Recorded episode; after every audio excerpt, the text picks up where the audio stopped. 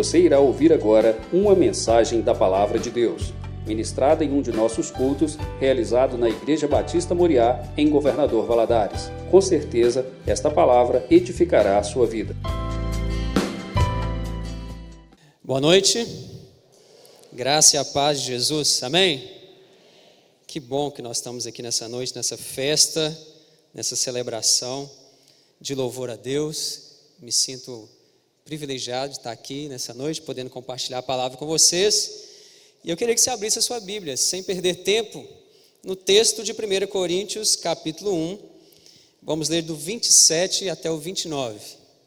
Abra sua Bíblia, ligue seu celular, ou provavelmente você vai poder ler aqui com a gente também. 1 Coríntios 1, 27 a 29.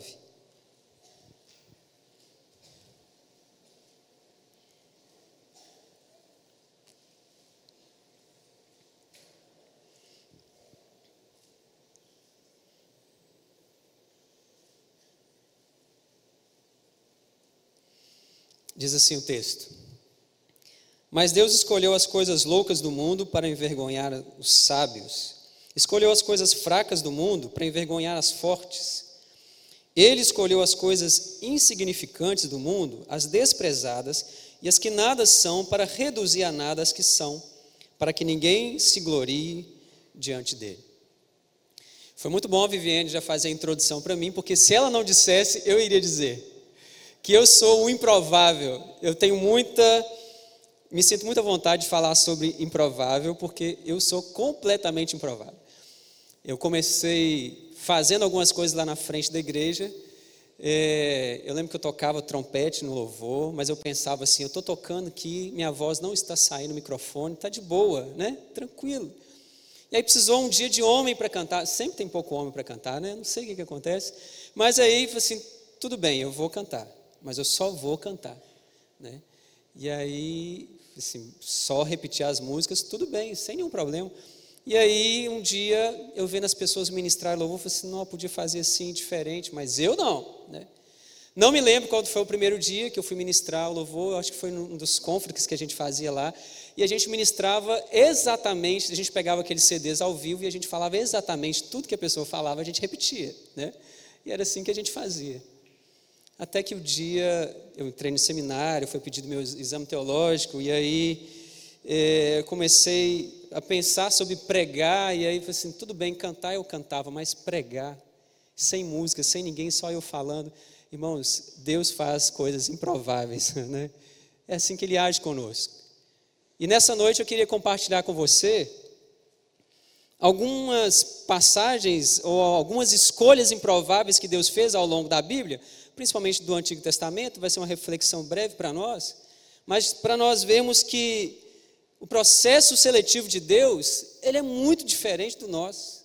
Ou, é, ele, ou seja, ele é completamente diferente. A maneira de Deus fazer as suas escolhas, às vezes, nos espanta e nos deixa assombrado muitas vezes.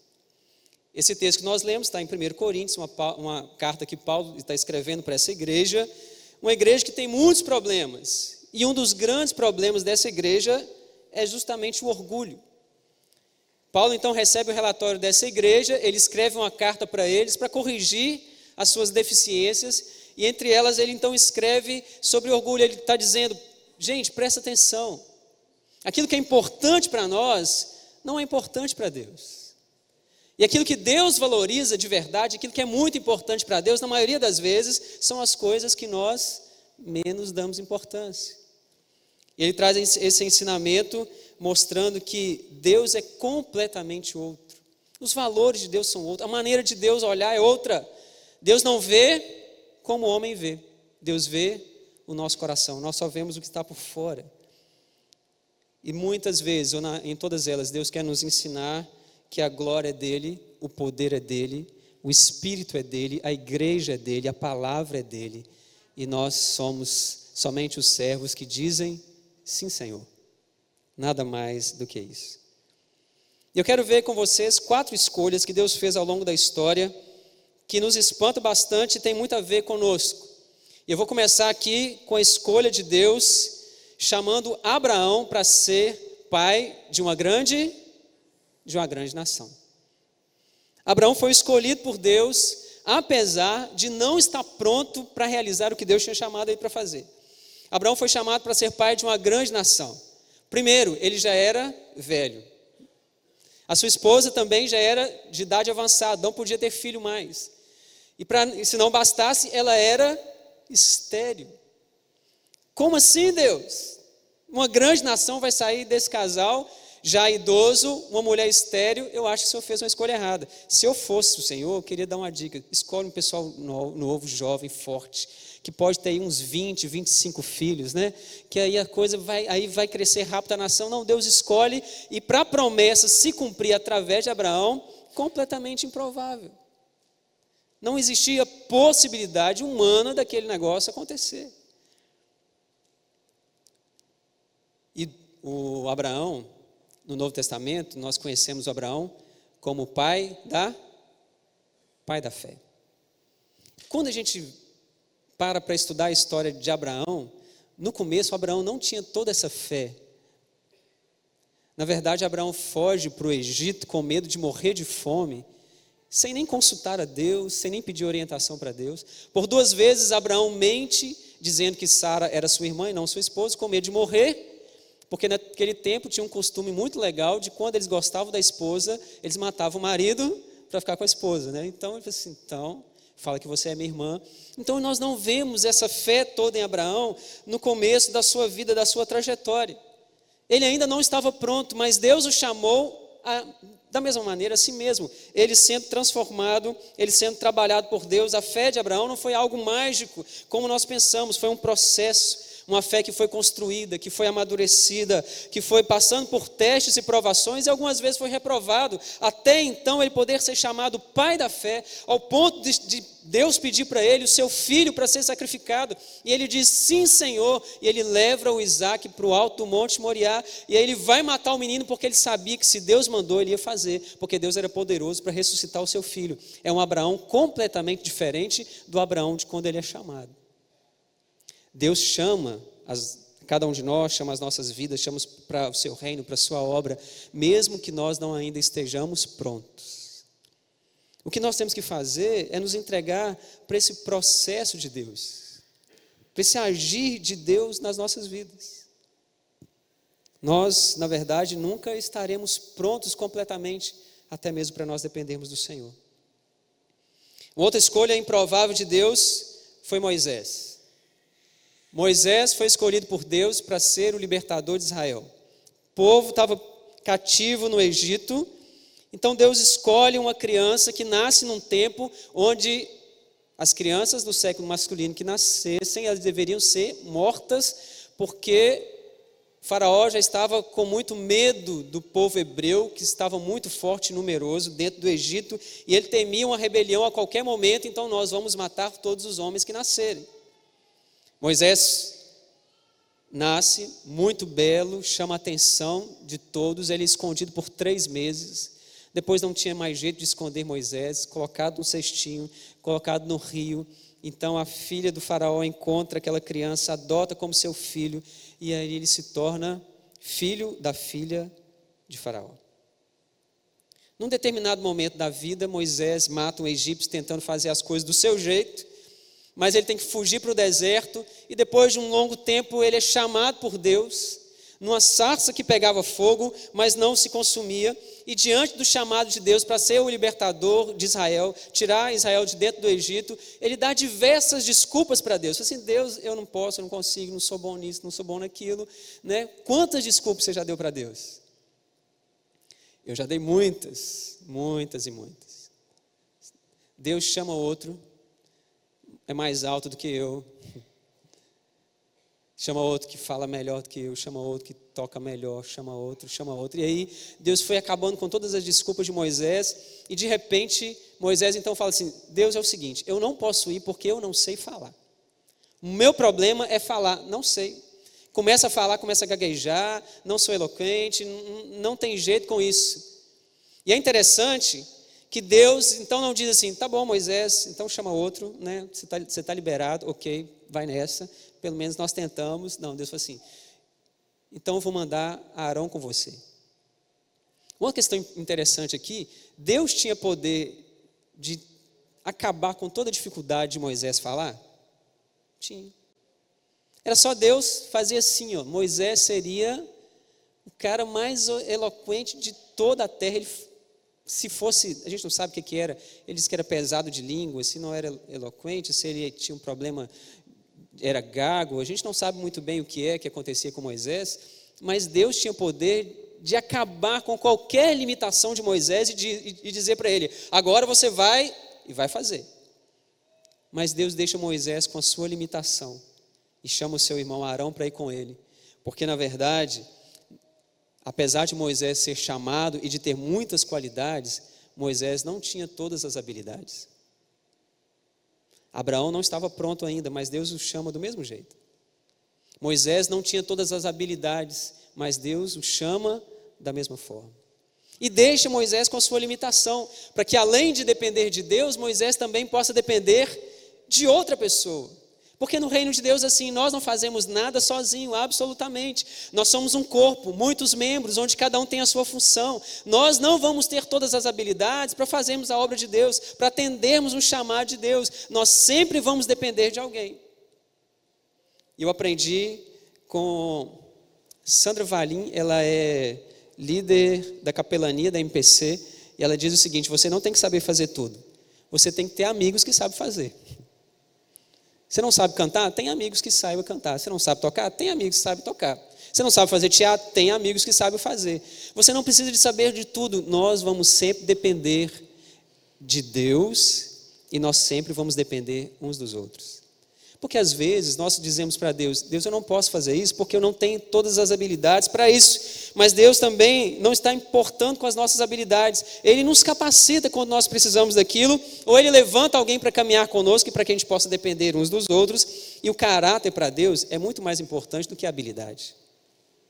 Quem disse isso foi o pastor Kate Phillips, que escreveu o livro A Formação de um Discípulo, e disse: o caráter é mais importante do que a habilidade. Imagine alguém extremamente habilidoso na igreja, mas que não tem caráter. É uma tragédia. É um problema gigantesco. Deus não vê como o homem vê. Deus tem outras prioridades, a maneira dele escolher é muito diferente. E ele escolhe pessoas improváveis, como Abraão, que não estava pronto, como Moisés, que não tinha todas as habilidades, e ele escolhe também Davi, um ninguém que ninguém percebia. Quem diz isso é o autor Charles Swindoll escrevendo no seu livro sobre Davi, um ninguém que ninguém via. Saul foi escolhido como rei de Israel, a gente conhece a história, porque o povo insistia em ter um rei como todas as nações ao redor tinham. É aquela, aquele velho defeito no, nosso de querer ser igual a todo mundo. Né? Deus era o rei de Israel. Eles não estavam satisfeitos. Eles disseram: Não, a gente quer um rei de carne e osso que vai com a gente na batalha. Então, Deus permite e eles escolhem Saul. Saul tinha porte de rei.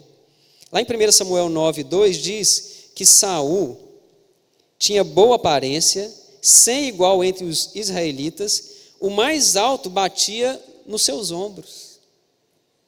Eu acho que eu batia no umbigo de Saul, assim, né? Se os mais altos batiam no ombro de Saul, ele se destacava no meio da multidão, ele era o que mais de longe você enxergava Saul, fosse assim, esse é o rei. Já que a imagem que nós queremos, a gente precisa de alguém que transmita uma imagem boa. Ele tem porte de rei, ele tem tamanho de rei. Onde a gente chegar com Saul, todo mundo vai saber quem é o rei. É o mais alto, está destacando aí, a imagem é que importa para nós. Mas depois de alguns erros graves e grotescos diante de Deus, Saul é rejeitado por Deus como rei. E Deus diz para Samuel: Samuel, rejeitei Saul como rei. Vai lá, já escolhi outro, segundo o meu coração. Você vai ungir, você vai na casa de Jessé, eu vou te mostrar quem é. Então Samuel vai lá para ungir o novo rei. E o primeiro que aparece é o irmão de Davi, é o Eliabe, e ele pensou: com certeza é esse que o Senhor quer ungir. O padrão, certamente, que eles tinham de rei era o Saul. Então tinha que ser um cara que tinha aparência de rei. A imagem para eles, para nós, na verdade, é muito importante. Aí Deus diz para ele esse texto: Não considere a sua aparência nem a sua altura, pois eu rejeitei. O Senhor não vê como o homem vê. O homem vê a aparência, mas o Senhor vê o coração. Passaram todos os filhos, E o profeta teve que dizer: Mas não está faltando ninguém. E o ninguém, que ninguém estava lembrando, estava lá no campo cuidando das ovelhas. Então manda chamá-lo, porque está faltando alguém aqui. E quando Davi chegou, Deus disse para Samuel: É esse. Eu imagino que Samuel falou assim: O senhor tem certeza? Né? Porque às vezes não tem, a gente não tem vontade de falar isso para Deus. Principalmente quando Deus nos chama para algo que nós não nos sentimos capazes de fazer. Assim, Deus, o senhor tem certeza? Não, o senhor errou de endereço, errou o e-mail, errou, errou o meu telefone, não sou eu. O senhor tem certeza? Então, é esse que eu escolhi como rei, o homem segundo o meu coração. O Saul foi o rei escolhido pelo povo. Tinha porte de rei, tamanho de rei, mas ele não tinha coração de rei. O reinado de Saul foi curto.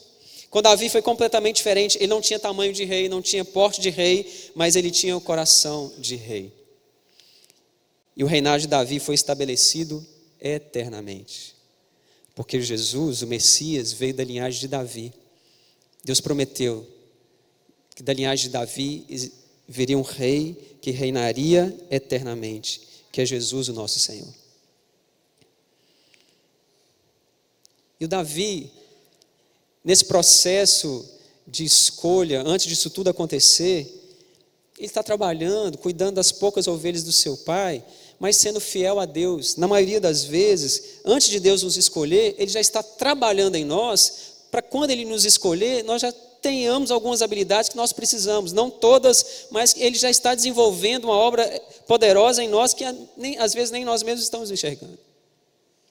Nós sabemos muito bem de quando Davi vai enfrentar Golias, a gente viu aqui em Senado, que o Davi chega diante de Saul agora para se colocar à disposição para enfrentar o gigante Golias.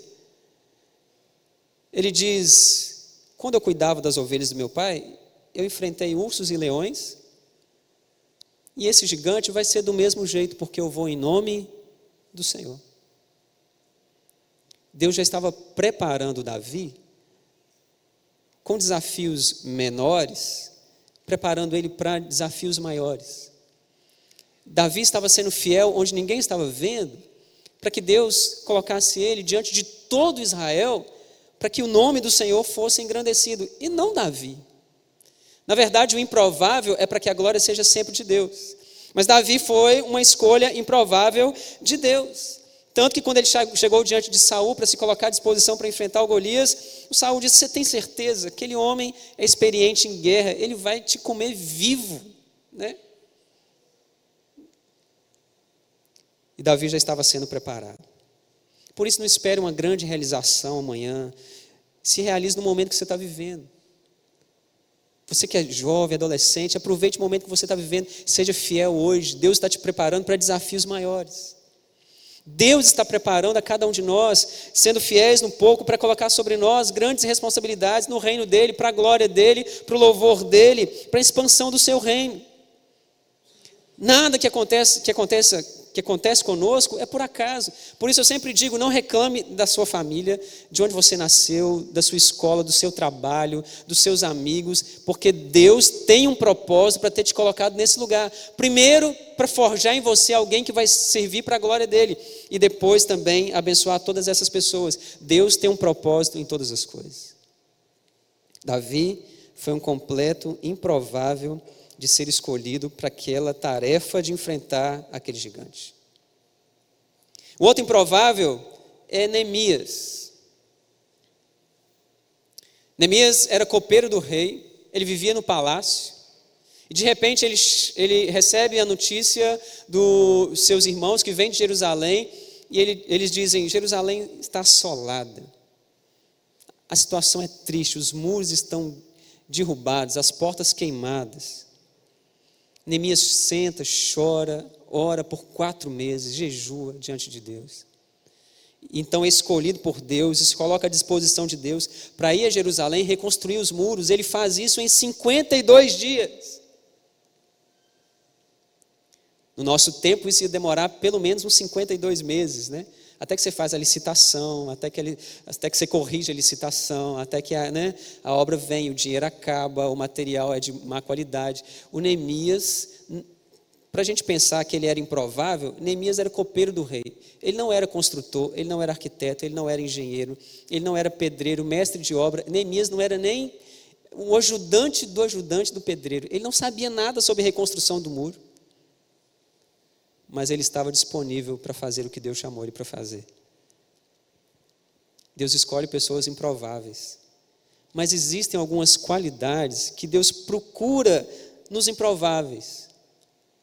Existem algumas características que Deus olha e enxerga que nós não enxergamos, ou talvez nós enxergamos, mas nós não valorizamos até em nós mesmos. E algumas características tinha em Neemias. Primeiro, Neemias se importava de verdade. Quando ele recebe a notícia de como estava assolado Jerusalém, ele senta e chora. Ele sofre pelo seu povo. Neemias estava confortável no palácio do rei, comendo do bom e do melhor. Ele não tinha mais. Espera que ele sofresse por isso. Mas Neemias se importa de verdade. Quando Deus escolhe, ele procura pessoas improváveis, mas pessoas que se importam de verdade. E principalmente se importam com outras pessoas.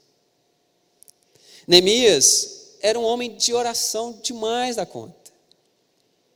Nós vimos o texto, quando a gente vai lendo o livro de Neemias, parece que tudo acontece muito rápido, mas antes de Neemias se colocar diante do rei para falar o que estava acontecendo, ele orou pelo menos durante quatro meses. Neemias era um homem de oração. Ele não precisava saber como construir muros, mas ele precisava conhecer o caminho da oração, que Deus, a quem ele conhecia, ia capacitá-lo para fazer o que ele tinha chamado para fazer.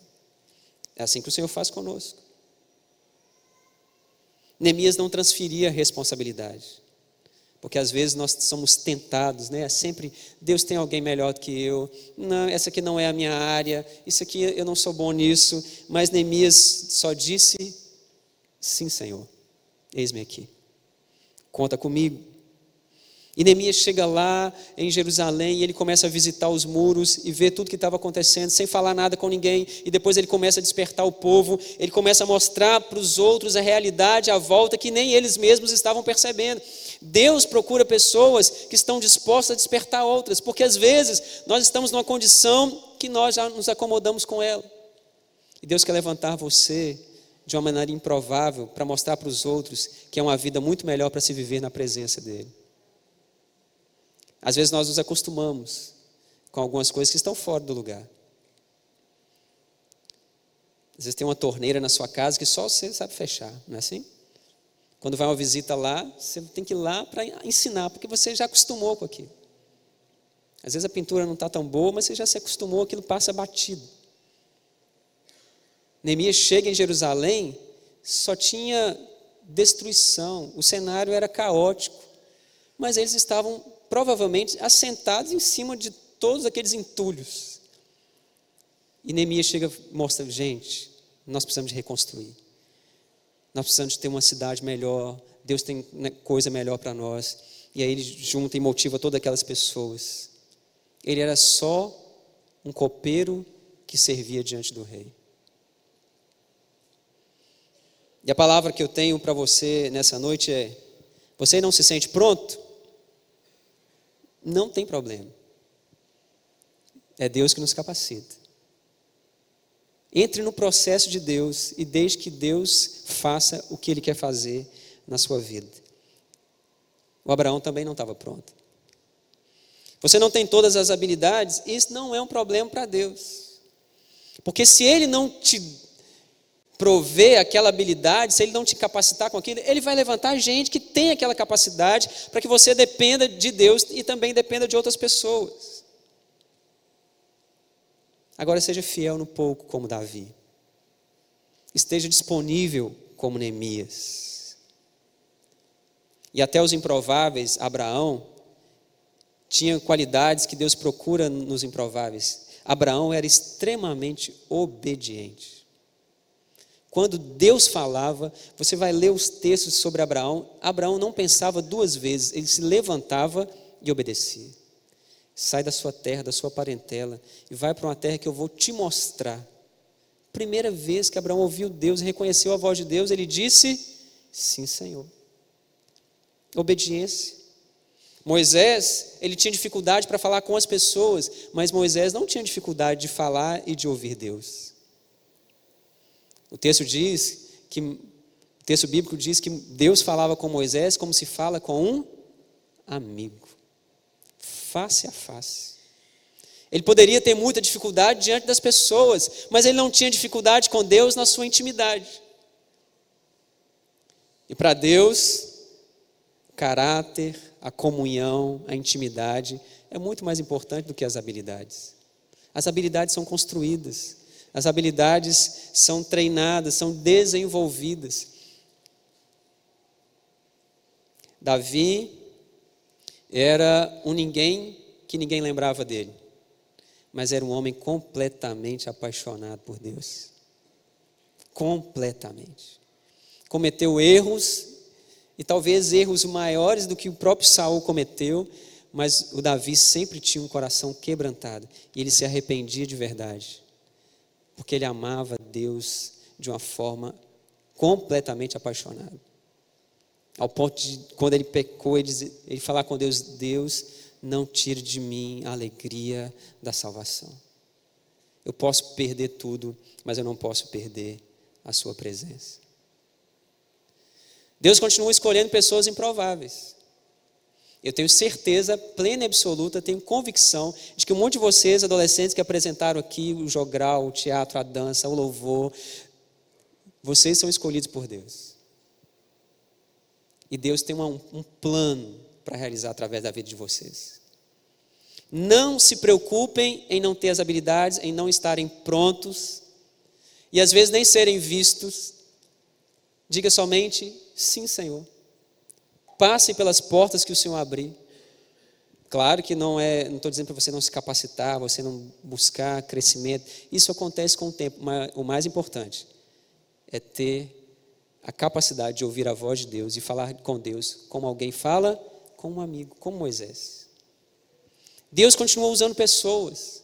Deus continua usando a cada um de nós, Deus continua usando a sua igreja para proclamar a sua mensagem, o evangelho. O mundo está sedento da palavra de Deus. O mundo está desesperado, correndo de um lado para o outro, procurando algo que possa trazer paz, propósito de vida, sossego para a sua alma. E a igreja tem a mensagem que pode salvar o mundo, que é o evangelho de Jesus Cristo, nosso Senhor. E ele escolheu a mim e a você para sermos proclamadores dessa mensagem. Improváveis não estamos prontos, não temos todas as habilidades.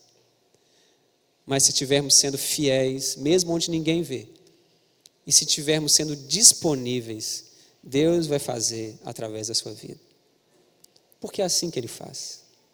E quando nós nos encontramos com Deus, quando nós vemos Deus, como nós tem, quando, quando temos uma experiência com Deus, não nos cabe outra coisa a não ser dizer: Senhor, eis-me aqui, envia-me a mim. Não foi assim com Isaías? Ele colocou algumas questões diante de Deus. Deus, eu habito no meio de povo de lábios impuros. Os meus lábios são impuros. Deus falou assim: calma, Isaías. Não depende de você. Deus continua escolhendo coisas fracas para envergonhar as fortes. Deus continua escolhendo as coisas loucas para envergonhar os sábios, porque a glória é de Deus. O poder é de Deus. O Espírito é de Deus, o milagre é Deus que faz, a palavra é de Deus. Cabe a nós dizer: sim, Senhor. Vamos orar? Vamos ficar de pé.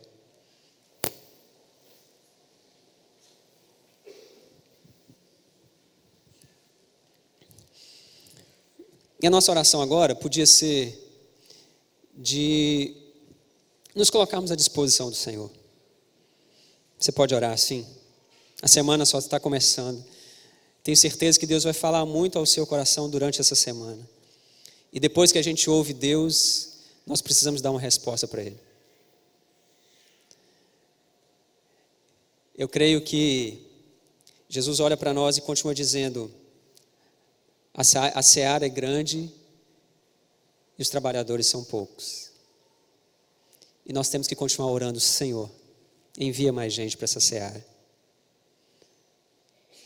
gente improvável, como eu e como você, mas cheios do Espírito Santo de Deus, completamente apaixonados por Jesus, obedientes à Sua palavra, dizendo: Sim, Senhor, eis-me aqui.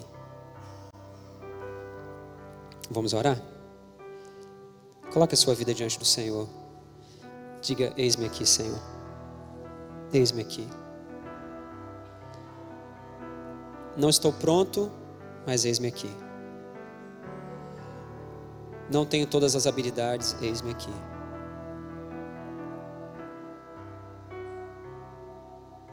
Sendo fiel, disponível, eis-me aqui.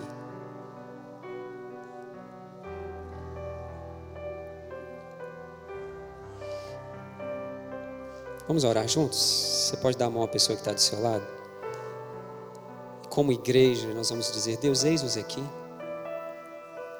Ajuda a gente a invadir essa cidade. Ajude a gente a invadir o lugar onde nós trabalhamos, onde nós estudamos, com a graça, com o poder, com a presença do Senhor. Usa as nossas vidas. A glória do Senhor. Ore pelo seu irmão. Assim, Deus abençoe meu irmão aqui. Enche ele da tua presença. Enche ele do Espírito Santo.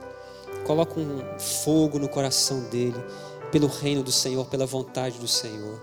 Reacende a chama no coração dele do chamado que o Senhor já fez um dia, ou do chamado que o Senhor vai fazer essa semana, e que nós possamos dizer sim, Senhor. Deus, nós, o Senhor dá dons aos homens para a glória do Senhor. Então, Deus, derrama dos dons do Senhor sobre as nossas vidas. Abra os nossos olhos para vermos a necessidade ao nosso redor e não terceirizarmos a nossa responsabilidade, mas que nós possamos dizer: Eis-me aqui, Senhor. Usa as nossas vidas. Eis-nos aqui, Senhor. Como o Senhor falou com os discípulos para alimentar aquela multidão, onde eles vieram falando: Deus, a Jesus, a multidão está com fome, está tarde. O Senhor disse: dê vocês mesmos a eles de comer. Deus nos capacita para isso. Nos dê essa alegria de sermos participantes do reino do Senhor e ver coisas improváveis acontecendo através da nossa vida para a glória do Senhor. Ver gente sendo restaurada, ver gente sendo transformada, resgatada, salva, liberta pelo poder do Senhor que opera através das nossas vidas. Age em nós, começa agindo em nós, agindo dentro da nossa casa, da nossa família. Deus amado, agindo no ambiente que nós estamos, para a glória do nome do Senhor. Firma essa palavra no nosso coração. Essa semana fala profundamente a cada um de nós. E que nós possamos dizer sim, Senhor. Nos deixe sem argumentos e sem desculpas diante de Ti. E nós queremos viver a bênção de sermos usados para a glória do Teu nome. E que a glória seja sempre do Senhor, sempre do Senhor. Nos esconda atrás da cruz de Cristo e opera através de nós, em nome de Jesus. Amém, amém, amém. Deus te abençoe em nome de Jesus.